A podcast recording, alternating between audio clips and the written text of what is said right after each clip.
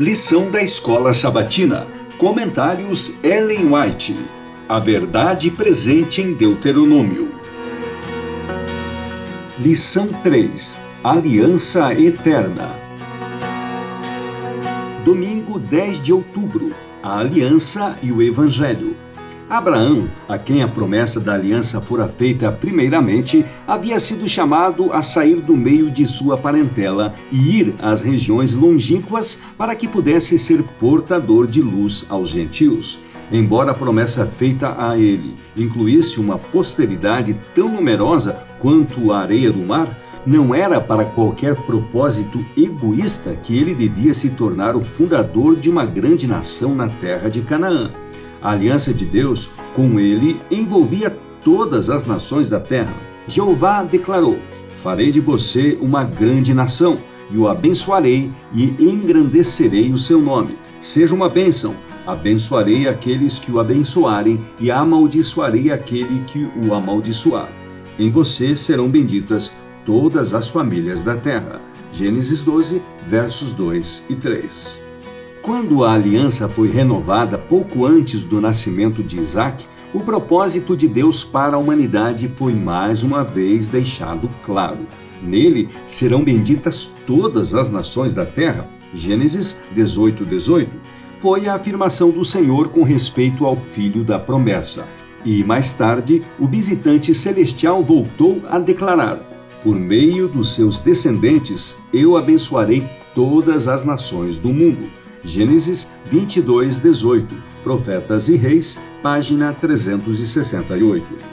As promessas feitas a Abraão e confirmadas ao seu filho eram consideradas por Isaac e Rebeca o grande objetivo de seus desejos e esperanças.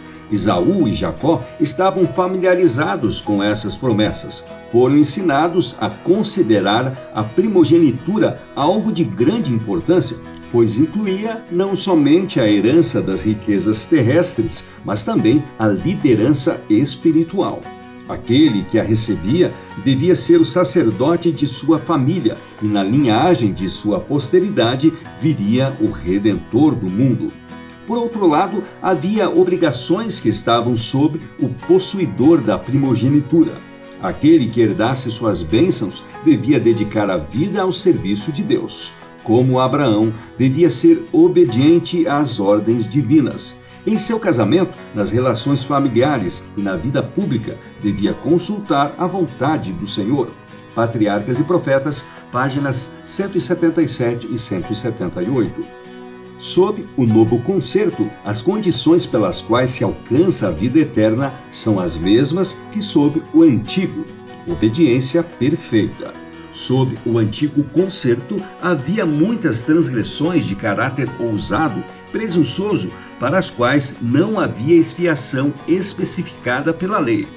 No novo e melhor concerto, Cristo cumpriu a lei em favor dos seus transgressores, se o recebem pela fé como Salvador pessoal. A misericórdia e o perdão são a recompensa de todos os que se chegam a Cristo confiados em que seus méritos lhes tirarão os pecados. No concerto melhor, somos purificados do pecado pelo sangue de Cristo. O pecador é impotente para expiar um pecado que seja. O poder reside no dom gratuito de Cristo uma promessa apreciada unicamente pelos que reconhecem seus pecados e os abandonam, lançando sua vida desamparada sobre Cristo, o Salvador, que perdoa os pecados. Ele colocará no coração de vocês sua lei perfeita, que é santa, justa e boa, a lei da própria natureza de Deus. Para conhecê-lo, 20 de outubro, página 299.